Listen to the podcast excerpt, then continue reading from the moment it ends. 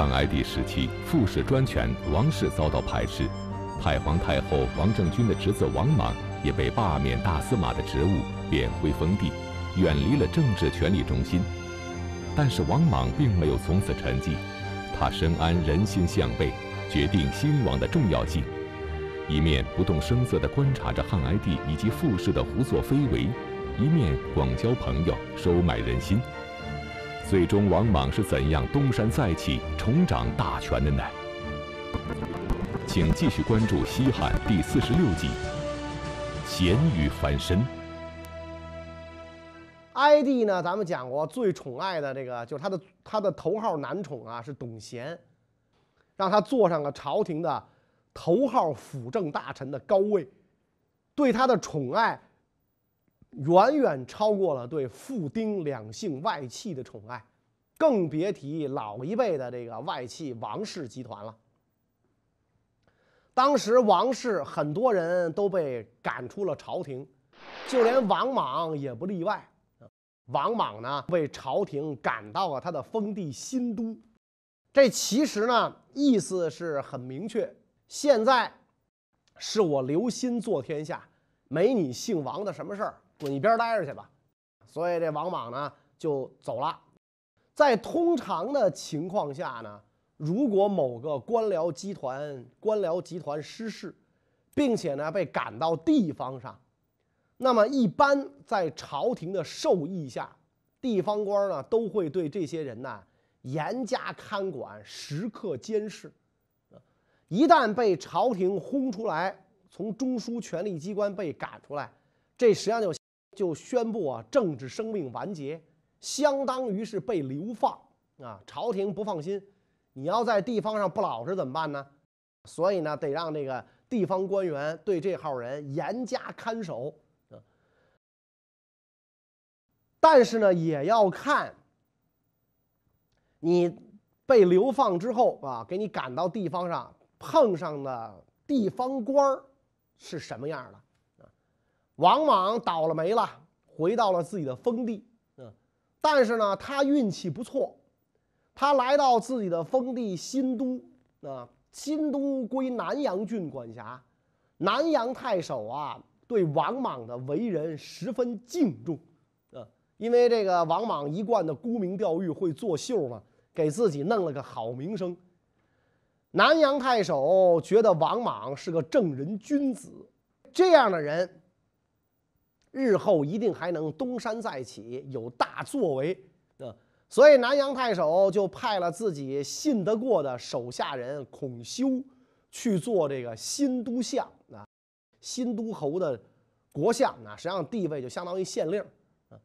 新都相按理来讲是这个负有监视新都侯王莽的责任，但是这个王莽对于孔修到来啊。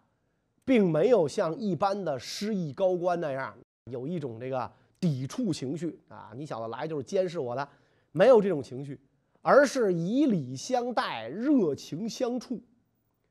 孔修是久闻王莽大名啊，一看这个前任高干啊，这么大干部啊，对自己一个小小的地方官如此谦恭有礼啊，所以也是以礼相报。人敬我一尺，我敬人一丈啊！俩人这个关系啊，就相处的特别好，完全不像是监视和被监视，简直就是一伙了。有一次，这个王莽病倒，孔修呢就一直守候在王莽身旁，令这个王莽啊特别感动。嗯，等到王莽病好了之后，为了彼此的友谊，也为了报答孔修。王莽呢，就决定把自己珍藏的玉具宝剑送给孔修，但是这个孔修呢，婉言谢绝了啊，我我不能接受啊！一看人家不接受啊，王莽就这个跟这孔修讲：“你觉得这礼物是太贵重，你要担嫌疑吗？那好吧。”然后把手中的这个宝剑猛地砸了个粉碎。啊，当然他不是把剑砸碎了，肯定是把那剑柄啊上面那些玉饰砸碎。是吧，孔修一看王莽出自一片至诚，不得已只好收下了这份珍贵的礼物。后来等到王莽东山再起了之后，是吧？想起自己患难时结识的朋友孔修，想招他见面入朝做官，孔修就推脱有病，就避开了。王莽在封地的时候，不仅倾心结交政府官员，积极建立自己的人脉关系网，他还努力地争取政治威望。为了博取美名，他居然活生生地逼死了自己的亲生儿子。俗话说“虎毒不食子”。身为人父的王莽，究竟为什么要逼死自己的亲生儿子呢？在封地的时候呢，有一次王莽的二儿子杀死了家中的一个奴仆。为什么杀人呢？史书当中也没有交代啊。官宦人家这种随意杀害奴仆的事儿，从古到今都算不上什么啊，就跟人呐走在路上踩死一只蚂蚁差不多，开车压死人喊一句“我爸是李刚”就完了。一句话的事儿，更何况在西汉那个时候，奴仆不过是主人随意处置的一份财产而已，杀死或卖掉，只要主人愿意就行。达官贵戚随意杀死家中奴仆的事儿是数不胜数，啊，现在王莽的儿子杀死了一个奴仆，王莽本来是可以置若罔闻的。就跟啥都没发生一样，但是呢，他一反常态啊，把事情啊看得十分严重。那他认为奴隶跟他们一样，啊，都是一样的人啊，人命关天啊，你竟敢随便杀人，这还了得？杀人者死，伤人即到抵罪。高祖爷当年刚进关就约法三章。所以王莽痛斥自己的儿子，不仅如此，强迫儿子自杀偿命。啊，所谓王子犯法与庶民同罪，这话呀，从来就是说说而已，没见过谁认真过。局长的儿子喝醉了酒都能打交警，是吧？打的都是国家的自由民啊，国家公务员，是吧？人家这个王莽这么大干部，儿子杀个奴仆。居然真的就被老爹强逼着偿了命，可想而知会引起怎样巨大的社会轰动，是吧？王莽这么做，奴仆拥护，民众拥护，儒家知识分子更拥护，啊，在这些个儒生们看来，王莽简直就是个大圣人，啊，这一点上来看，王莽虽然是个影帝。但是特别入戏，演的特别认真，舍得下本钱，不像那当官的搞个亲民，大晴天的地上架个车洒水，然后就成个冒雨视察农业生产啊，比这个人投入的多啊。当然了，这可能跟那个王莽啊孩子多也有关系啊，老婆不少，孩子也多，杀一个不要紧啊。而且王莽这一生当中啊，杀的亲人也不止一个儿子啊，他的表哥。被他害死的嘛，杀的亲人不止一个。当时西汉朝廷经过两百多年积累的各种社会危机啊，很严重，就不稳定因素很多。用现在的话讲，特别需要维稳，而且各种天灾人祸不断，黄河发大水啦，旱灾啦，日食流星、地震滑坡啦，就这些不常见的这个天文地理现象啊，在那个时候频频发生。当时的人不懂科学，认为这是这个皇上失德，上天惩戒，啊搞得这个汉哀帝呀非常这个紧张，找人商量对策。有人就给这个皇上出主意，说这是汉家气数中衰，应该重新受命于天，要更改年号才行。啊哀帝就抓住了这一根救命稻草，搞了一出再受命的闹剧。建平二年夏天，下令把年号改成太初元将，自称陈胜刘太平皇帝，表示这个汉朝重新受命于天。似乎这么一搞，风雨飘摇的大汉王朝就可以转危为安。但是呢？天下人都知道这纯属是扯淡。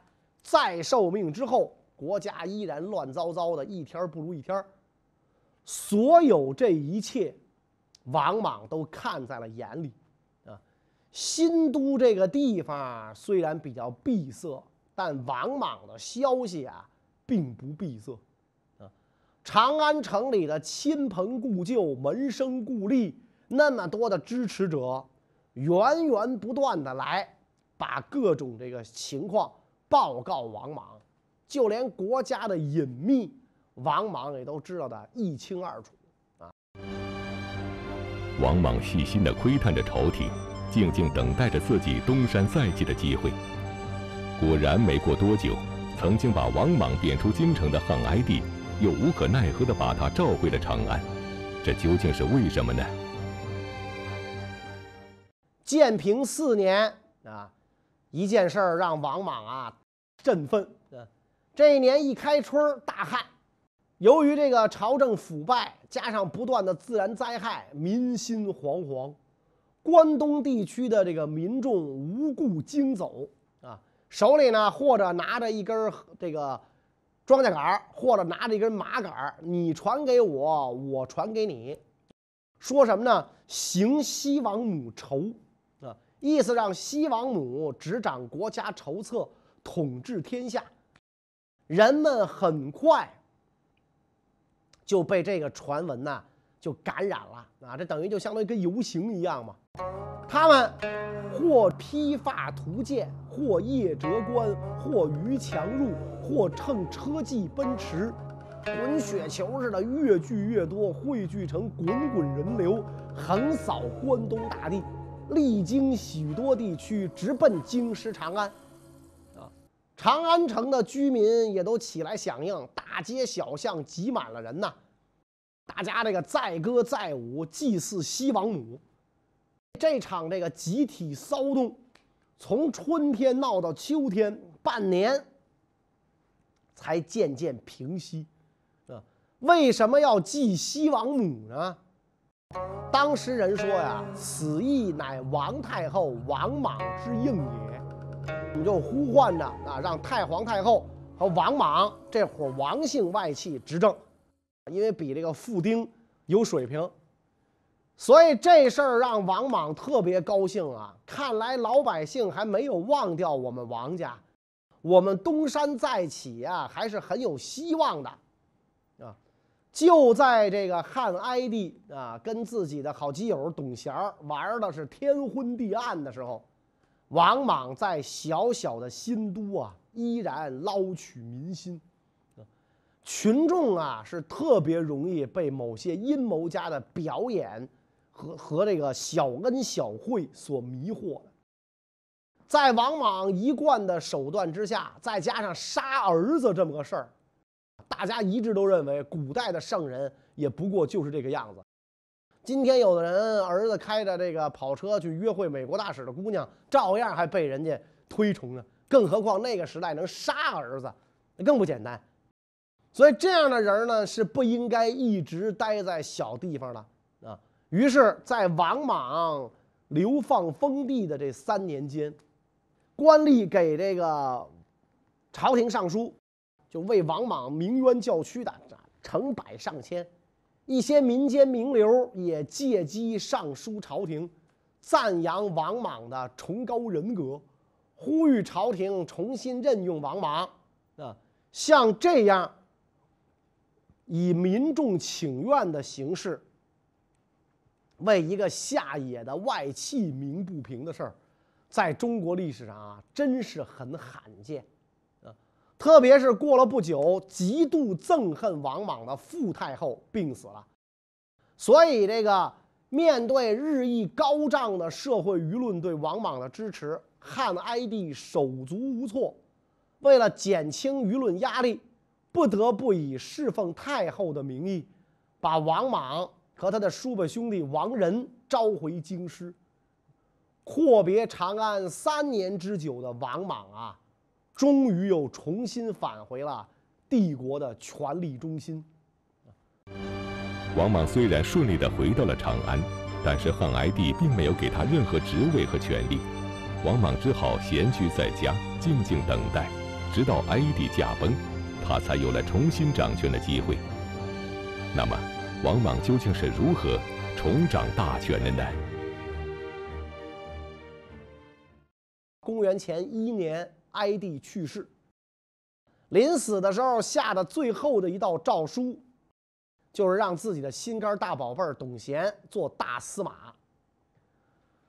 太皇太后王政君得到哀帝驾崩的消息，当天就驾临未央宫，收走了皇上的喜带啊玉玺和这个绶带，然后老太后召大司马董贤东乡接见。讯问他呀，关于哀帝丧事的布置安排。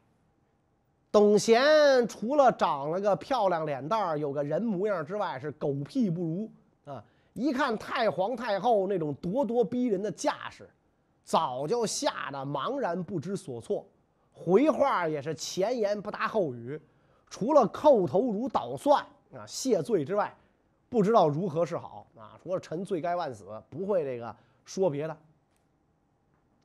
太后一看董贤就这么个草包样既生气也高兴。生气呢，就是想不到这哀帝竟然弄这么个草包来这个处理国政；高兴的是从这么个玩意儿手里夺权，那也太容易了吧。所以太后就跟这个董贤讲啊，说新都侯王莽先前曾以大司马身份办理过孝成皇帝丧事。熟悉旧例啊，因此呢，哀家命他来辅佐你。董贤一听，高兴啊，磕头啊，太好了，太好了，太好了。董贤没有想到，这是最后一个他保住性命的机会，结果被他错过去了。到这个时候，王莽在长安也闲居了一段时间了。太后派这个使者骑马速召王莽，并且呢，下诏给尚书。所有征调军队的符节、百官的奏事、中黄门和七门武士都归王莽掌管。王莽一下就掌握了攻进的军事力量和舆论导向。然后，王莽遵照太后指令，命尚书弹劾董贤，说他在哀帝病重的时候不亲自侍奉医药啊，因此禁止董贤进入宫殿。董贤不知如何是好啊，就只好到皇宫大门脱下官帽，光着脚叩头谢罪。王莽派使者拿着太后诏书，这个在这宫门口就罢免了董贤，说这个董贤年轻，未经历过事理，当大司马不合民心，着即收回大司马印信绶带，免去官职，遣回宅地。董贤再笨。事到这一步，也知道下一步等着自己的是什么了。现在自己就是平民老百姓一个了，那不是人为刀俎，我为鱼肉吗？啊！为了避免受辱，当天夜里，董贤跟媳妇儿一起自杀了。啊！家人惶恐万分呐，趁夜就把他们悄悄的埋葬了。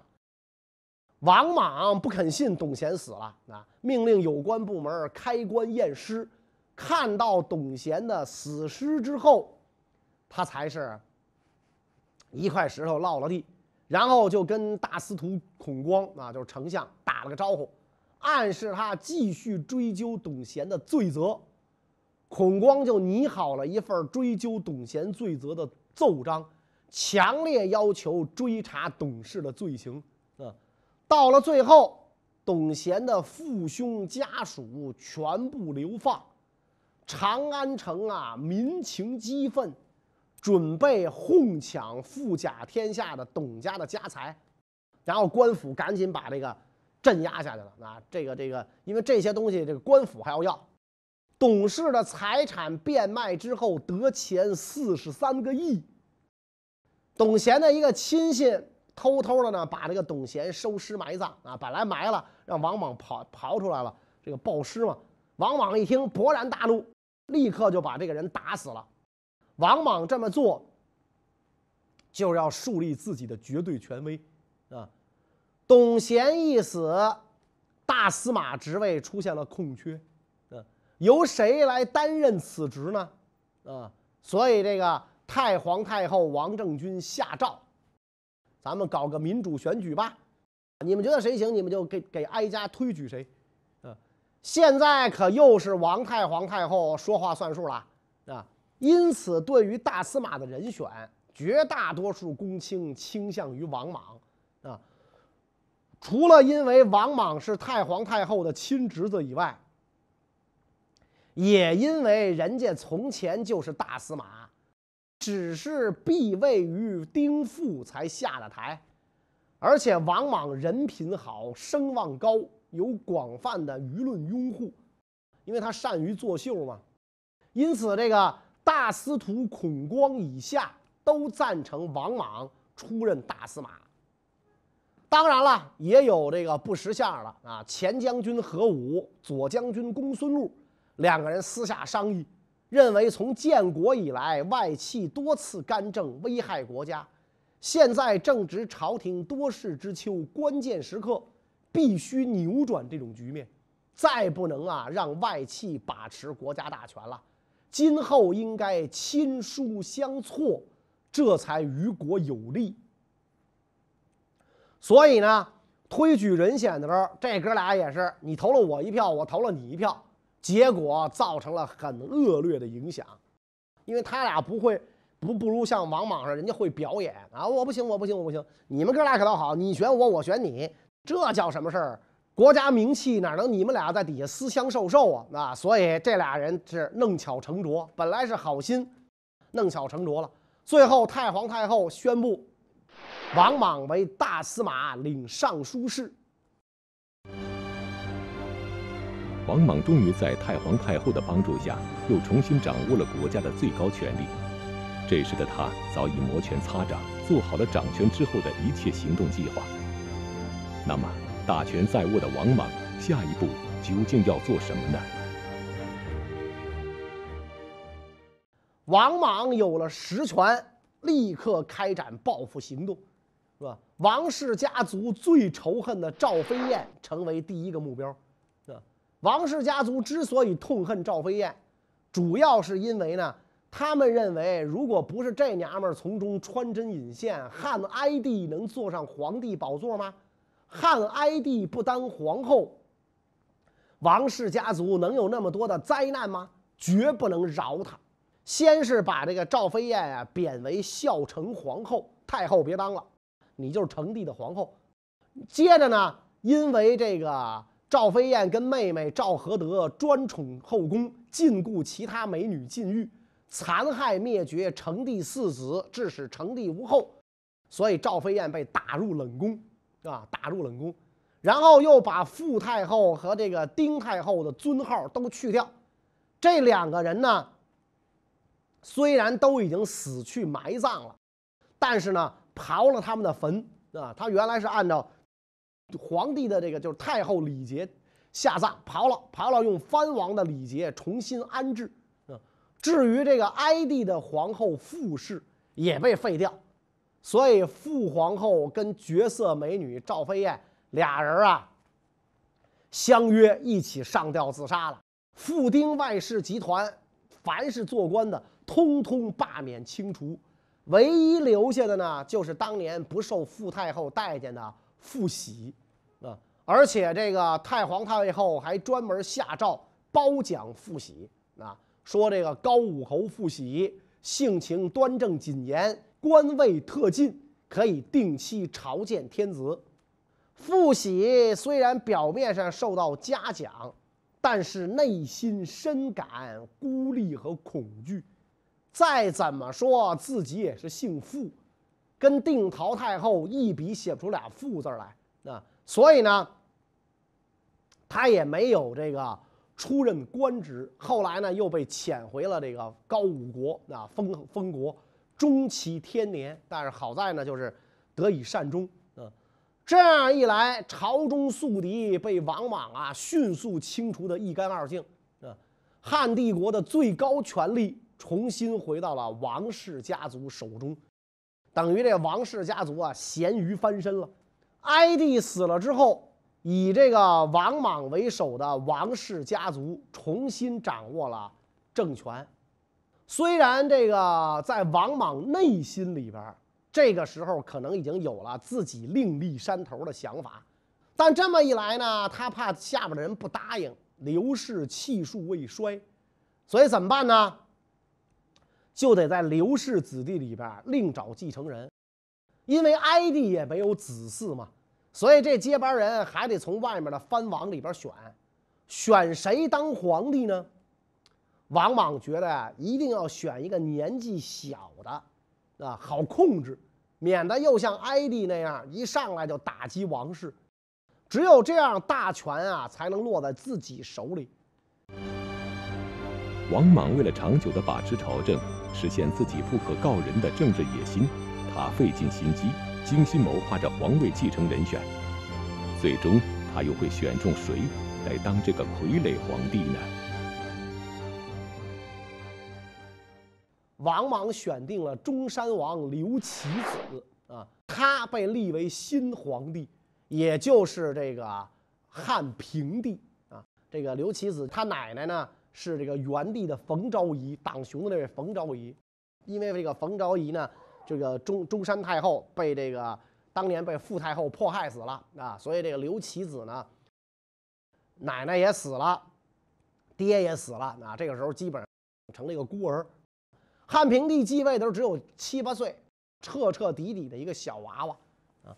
王莽现在掌握了权力，但是他还害怕呀，有人像哀帝那个时候给自个儿泼脏水啊，就想了个招啊。什么招呢？以后什么事儿我不出头，找别人干，我得找个代言人，找个经纪人，谁呢？孔光。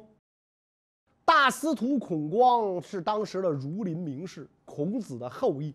来路很正，在三位皇帝手下担任过丞相，太皇太后也很敬重他，天下人更信赖他，所以王莽就拉拢他啊。除了对孔光本人呐毕恭毕敬之外，还把这个孔光的女婿甄邯啊，从地方上的底层官员一路越级提拔，最后做到了侍中、奉车都尉。给了孔光这么多好处，你老孔就得给我干事儿了吧？这个孔光当然得给王莽干事儿了。王莽让孔光干的事儿啊也很简单，就是让他当自己的政治打手。王莽觉得哪些人威胁到了自己，或者对某些人看不顺眼的时候，罗织罪名，写下弹章草稿，让这个甄邯啊拿给孔光看。孔光呢，再呈给太皇太后王政君。太皇太后本来就信任孔光，再加上王莽在旁边说话，所以呢，被弹劾的人是铁定完蛋。有心攫取全部权力的王莽，彻底执掌了朝廷的大权。啊，那么在他掌权之后，他又有哪些动作为他取汉家天下而代之做准备呢？关于这个问题，我们下一讲再讲。谢谢大家。